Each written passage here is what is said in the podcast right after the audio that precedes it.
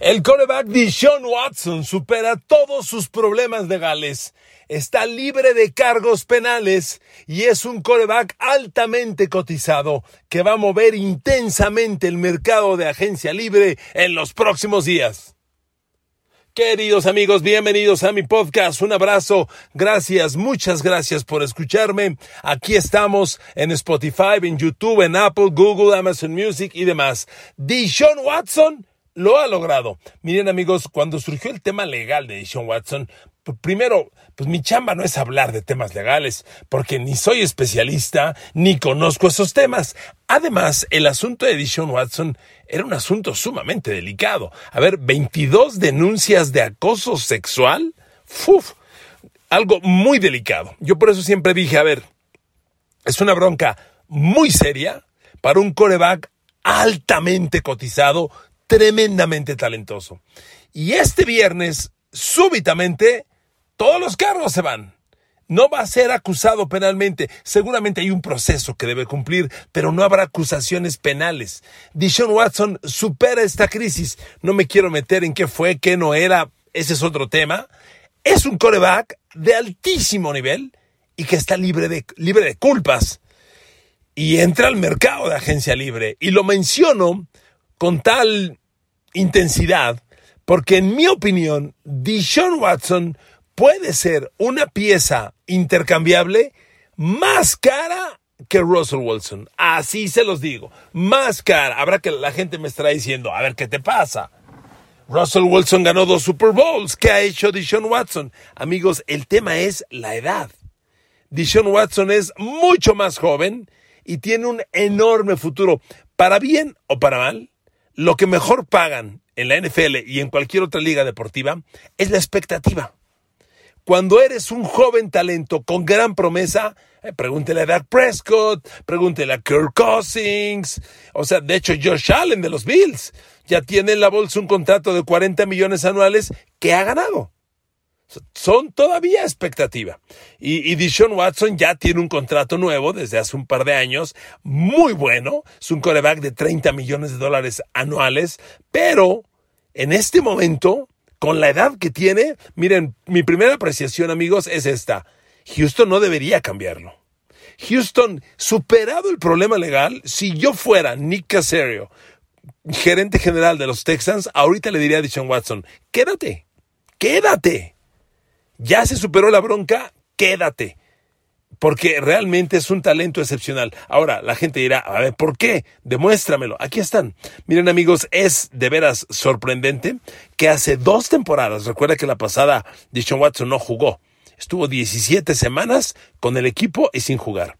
Hace dos años, en la temporada 2020, Dishon Watson lanzó 4.823 yardas por aire en 16 partidos. ¿Ok? En 16 partidos. Tuvo un balance, touchdown, intercepciones espectacular, de 33 pases de touchdown, 7 intercepciones. Casi 5 pases de touchdown por cada intercepción. Bestial, brutal, increíble, fuera de serie. Pero amigos, lo que a mí me parece más increíble de estos números, a ver amigos, dígame usted quiénes son Brandon Cooks, Will Fuller, bueno, Randall Cobb, Jordan Akins. Con esos receptores, Deshaun Watson lanzó los números que le acabo de decir. A ver, Brandon Cooks, ok, fue primera de draft. Siempre se quedó corto a la expectativa. Tuvo un par de años buenos en Nueva Orleans, en Nueva Inglaterra tuvo un par de momentos buenos, en el, en el Super Bowl que llegaron se lesionó en la primera jugada. Brandon Cooks es un receptor que siempre se ha quedado corto a la expectativa. Will Fuller, misma historia. Un gran jugador con gran velocidad, véalo en Miami la temporada pasada, siempre lesionado. De hecho, Will Fuller, en esta temporada de Deshaun Watson, Will Fuller perdió cinco partidos. Y, y Randall Cobb, bueno, el receptor que tanto quiere Aaron Rodgers, pero que no está ni cerca. A ver, amigos, los receptores que le acabo de decir de Houston, se los repito, Brandon Cooks, Will Fuller, Randall Cobb, a ver, no entran ni cerca en los 20 mejores de la NFL. Así se la pongo, ni cerca, bajo ninguna razón. Ahora, que Dishon Watson lance 4.800 yardas con estos señores, Por favor. Y luego el juego terrestre. A ver, en ese año, el mejor corredor de los Texans, que fue David Johnson, hablando temporada 2020-20, y corrió 690 yardas. O sea, no tienes juego terrestre. Tienes receptores basura, cascajo viejo. Y lanzas casi 5.000 yardas. No, amigos. Dishon Watson es un fuera de serie, se lo digo de verdad. Y, y el balance de touchdowns intercepciones es lo que más me llama la atención. Porque amigos, cuando tienes un grupo de receptores de tan pobre calidad, es imposible sacarle agua a las piedras. Y le digo, le voy a ser sincero, este grupo de receptores es muy ordinario ahora. Dishon Watson está disponible. El grupo de receptores de los Texans no ha mejorado mucho. Siguen siendo receptores muy medianitos. La última temporada, obviamente sin Dishon Watson, Houston usó de coreback David Mills, un novato de la Universidad de Stanford que fue tercera de draft. A ver, no pasó nada, pero nada es absolutamente nada. David Mills, que por cierto lanzó 15 envíos de touchdown y 10 intercepciones. Mentira, 16 de touchdown, 10 intercepciones. Apenas lanzó 2.664 yardas. Otra vez sin juego terrestre. Si hace dos años su mejor corredor fue David Johnson con 650 yardas, la temporada pasada fue Rex Burhead con 427, 200 menos. Y los receptores, otra vez tuvo a Brandon Cooks, nuevamente, ya no tuvo a Will Fuller, obvio, ya tampoco tuvo a Randall Cobb, pero con estos receptores no pasó nada. Absolutamente nada. Amigos, es prácticamente el mismo equipo sin Deshaun Watson. Y es una basura. Por eso yo creo Houston debe pelear a muerte que se quede. Tienes uno de los grandes talentos de la NFL. Lo tienes bajo contrato. además, firmó un nuevo contrato de Sean Watson y para cómo anda el mercado, es un contrato muy noble, ¿eh? son treinta y tantos millones por año. Hoy, Deshaun Watson es quarterback de 40 millones de dólares sin duda. ¿Por qué? Porque es lo que el mercado está pagando. Entonces, Houston lo tiene con un, un contrato, eh, no quiero decir a modo, pero respetablemente a modo. Este es el sistema que él conoce, el entorno que él tiene, su casa, su ciudad.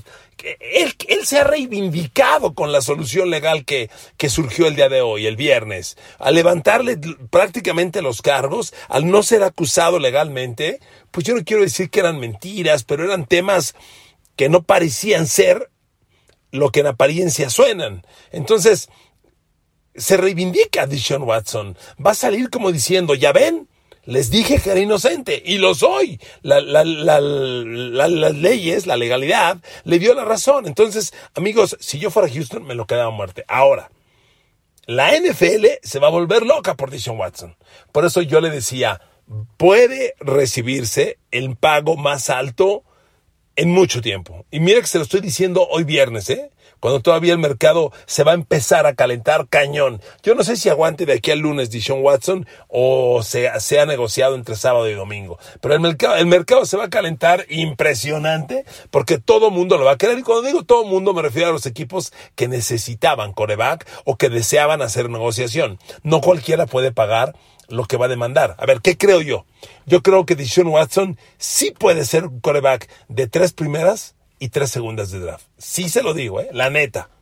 Ahora, un equipo no da tres primeras y tres segundas. Te dice, a ver, te doy tres primeras y te doy dos jugadores y dos segundas o una segunda. Algo así puede ocurrir. No todo es, no todo es, porque las selecciones colegiales lo son todo. No te puedes quedar sin selecciones colegiales. Vean lo que hizo lo que hizo este Denver por, por Russell Wilson. Ok, te doy la primera de draft, la segunda de draft, dos años, pero también te doy jugadores para no quedarme tan desfondado. Eso puede ocurrir, amigos. No, no tengan duda de que sea un escenario probable. Yo siento, y mi expectativa es que sí lo van a cambiar. Porque van a llegar ofertas sumamente tentadoras. Ahora, antes de empezar las especulaciones de a dónde y con quién, un tema más. Cuando un equipo cambia un jugador de tan alto nivel, no quieres volver a verlo en la vida. Entonces, no se lo cambias a un rival de tu división. ¿Por qué lo digo? Yo siento que Tennessee debía volverse loco por Dishon Watson. Pero Tennessee está en la misma división que los Texans y nunca se lo van a cambiar. Dishon Watson en, Titanes, equipo de Super Bowl, ¿eh? ni duda cabe, así se los digo. No se lo van a cambiar. Es rival de la misma división. Y muy pocas veces se lo cambias a un equipo de tu conferencia. Aquí descartamos a los Colts. Bueno, los Colts están descartados también porque son de la misma división. Este, descartadísimos.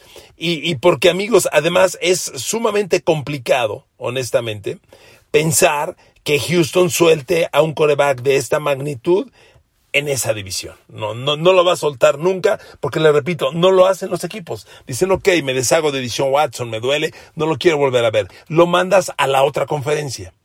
Los Colts, los Titans, como ya le decía, los Colts, Pittsburgh. Yo no sé si Pittsburgh le entrará algo así, honestamente, con lo conservador que es Pittsburgh. No, hombre se debe estar dando golpes de pecho espantado de que Dishon Watson está disponible. Pero Pittsburgh debería ir. Sin embargo, al ser equipo de la misma conferencia, es poco probable, muy poco probable. Se ha dado, pero de remota posibilidad. Hay que pensar en equipos de la Conferencia Nacional. Y de la Conferencia Nacional yo tengo en mente dos que estoy seguro están como locos tocando el timbre de la puerta. Santos de Nueva Orleans, los New Orleans Saints y Minnesota, los Vikings. A ver amigos, ¿por qué? Minnesota es un equipo que tiene un coreback de muy buenos números.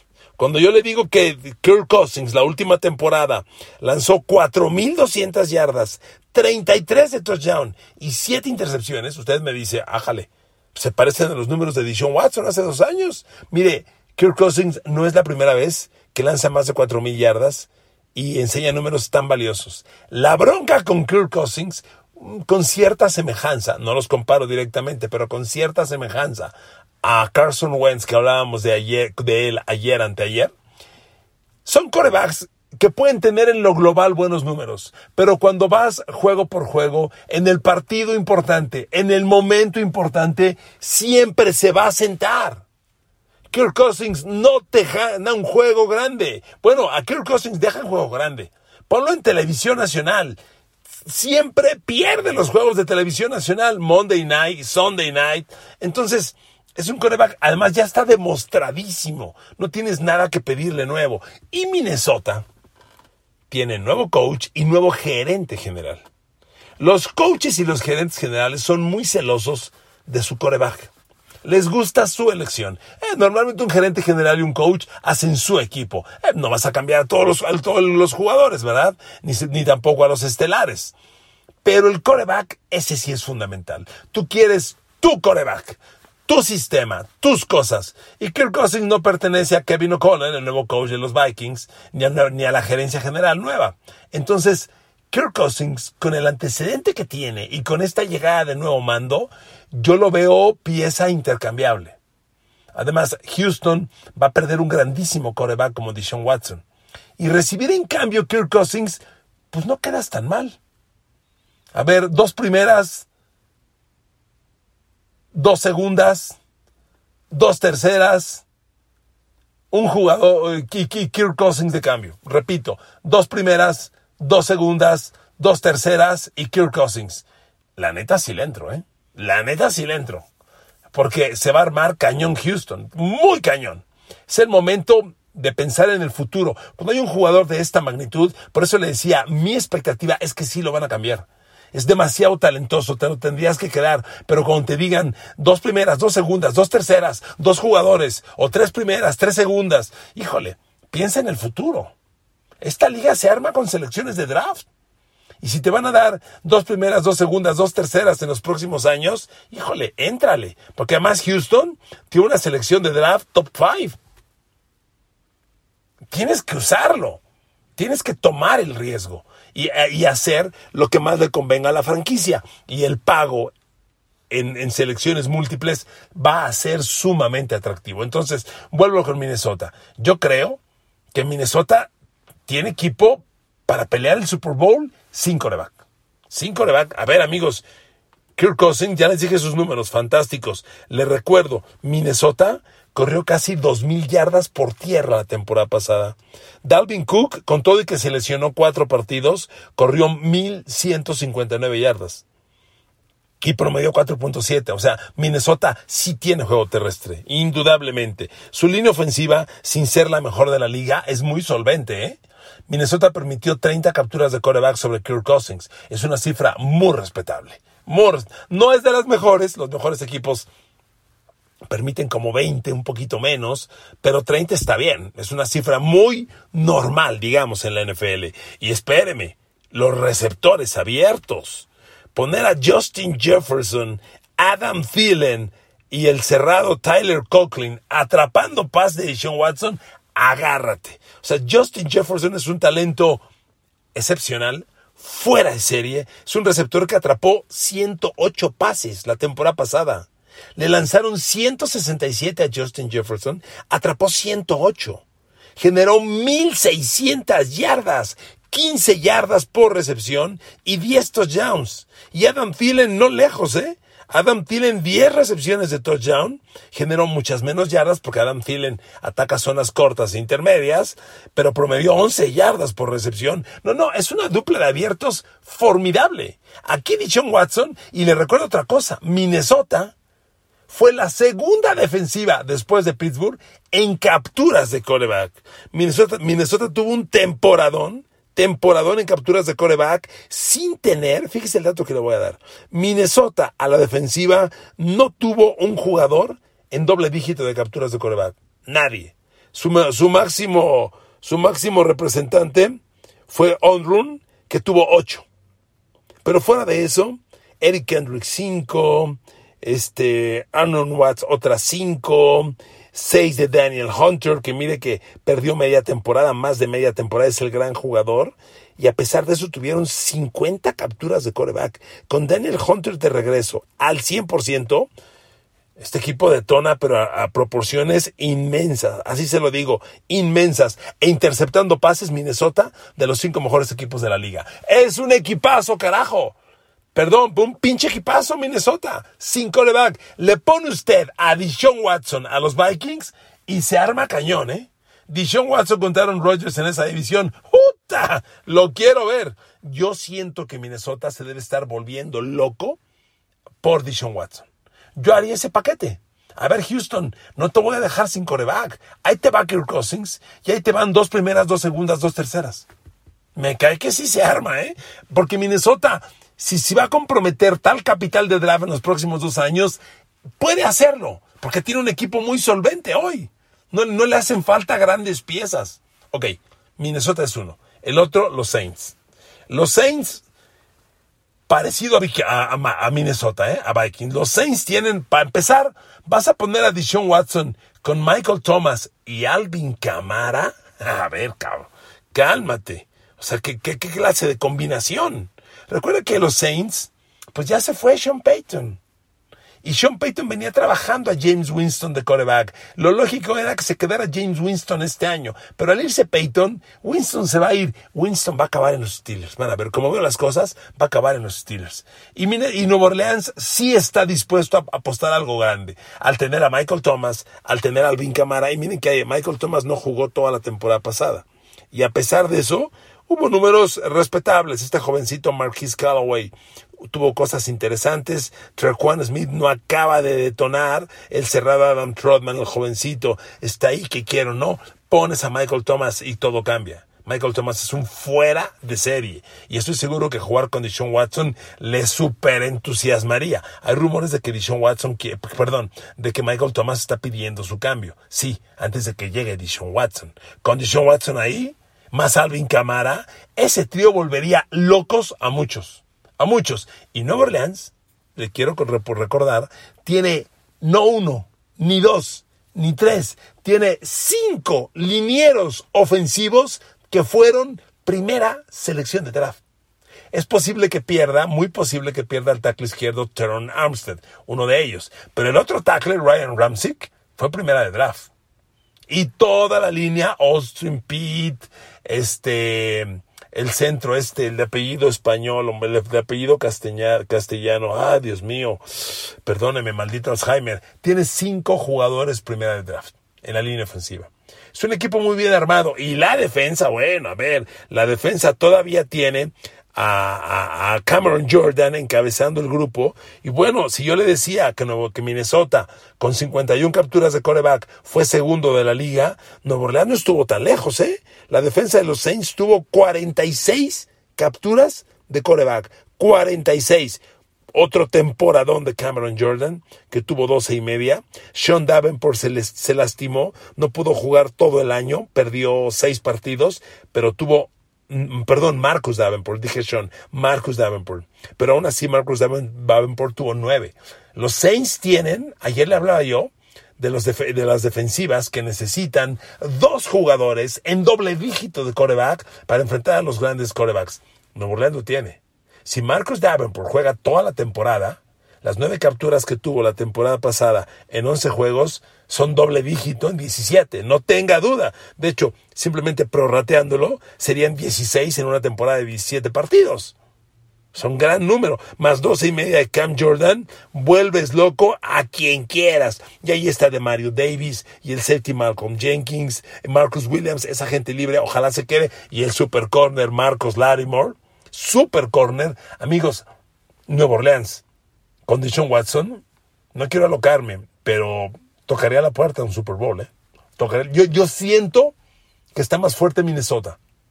Que Dishon Watson en Minnesota sí es equipo para pelear el Super Bowl. En los Saints lo veo un escalón abajo. Es que Minnesota tiene la pareja de Justin Jefferson y Adam Thielen es dinamita. Aquí sería Michael Thomas. Súper. Pero ¿quién es el 2? No le acabo de creer completamente. Ya le decía, Juan Smith no ha dado el salto y este jovencito Marcus Callaway, si bien tuvo un año bueno, tampoco fue un año elite. Entonces veo a Nueva Orleans un escalón abajo, pero son los dos equipos en los que yo pienso que va a estar Dishon Watson. Nueva Orleans y Minnesota. Ahí, ahí lo veo, claramente. Le busco, le busco quién más, quién más se podría interesar. Mire, yo no sé a, qué abro una tercera y última alternativa. Si con este enfado que ha surgido de Kyler Murray en Arizona, los Cardinals y Houston hablen y digan, a ver, Watson por Murray. Y, y alguna compensación. Yo veo más cotizado a Dishon Watson, honestamente. Dishon Watson ya marcó los números que Kyler Murray no ha marcado. Sea, Kyler Murray no ha lanzado 4.000 yardas, ni un balance de 5 touchdowns por, por 5 touchdowns por cada intercepción, como lo lanzó Deshaun Watson hace dos años. Eso no lo ha hecho Kyler Murray. Por eso yo vería Murray por Deshaun Watson y primera y segunda de draft. No lo dudaría. Pero ahora, Arizona es un equipo súper potente, pero algo pasó. Algo pasó internamente que se rompió el encanto de Kyler Murray con el coach. Cliff Kingsbury. Y ahí, si las cosas no quedan, podría ser. Yo como tercer equipo, al ser de la Nacional, no descarto a los Cardinals. Y le doy un cuarto y último equipo. Con este termino el podcast.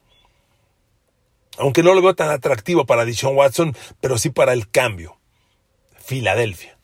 Amigos, Filadelfia en este año tiene no una, ni dos, tres primeras selecciones de draft.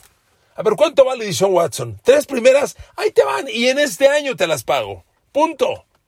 Sí, así, de ese tamaño. Filadelfia no tiene el equipo para competir a altísimo nivel. tiene, tiene complementos, o sea, tiene, tiene juego terrestre, Jalen Hurts un coreback no ha funcionado, y aquí aplicaría lo mismo es Dishon Watson a Filadelfia por Jalen Hurts a Houston. Y no dejas a Houston vacío, desnudo. Lo le pones un coreback como Jalen Hurts que los va a hacer competir, como lo venía haciendo en Filadelfia. Claramente para mí es Watson infinitamente mejor. Pero, y lo complementas con selecciones de draft. Podrían ser dos de este año y uno el año que entra, qué sé yo. Pero como cuarta alternativa, Filadelfia. ¿Ok? A ver, concluye el podcast. Amigos, veo casi imposible que Dishon Watson sea movido a un equipo de la conferencia americana. Casi imposible. Así, así se los digo. Olvídense Houston y perdón, olvídense Titans y Colts que andan muy deseosos de coreback, particularmente Colts que ya cambió a Wentz. Olvídense, no hay manera. Pittsburgh, eh, Pittsburgh es tan temeroso que ni le intentaría, pero sería otro camino muy atractivo. No va a pasar, es de la americana. Yo veo a Deshaun Watson en la nacional. Para mí, uno y dos son Minnesota Nueva Orleans, como locos. No descarto un tercer escenario, Arizona, Kyler Murray por Deshaun Watson más otra compensación. Y un cuarto escenario, Filadelfia. Kyler, eh, perdón, Jalen Hurts por Deshaun Watson más la compensación. Porque Filadelfia tiene el capital para comprometerse. Lo que tuvo Denver para negociar a Russell Wilson. Nadie tiene hoy el capital que tiene Filadelfia. Entonces, si alguien le va a sonar en el oído a Houston y a su gerente general Nick Casario son los Eagles. Con todo lo que tienen, deben hacer propuestas sumamente atractivas, difíciles de rechazar. Veo complicado que Deshaun Watson llegue en Houston de aquí a lunes. Va a estar muy interesante esto. Así es, nuestra querida y bendita NFL. Gracias, un abrazo para todos. Que Dios los bendiga.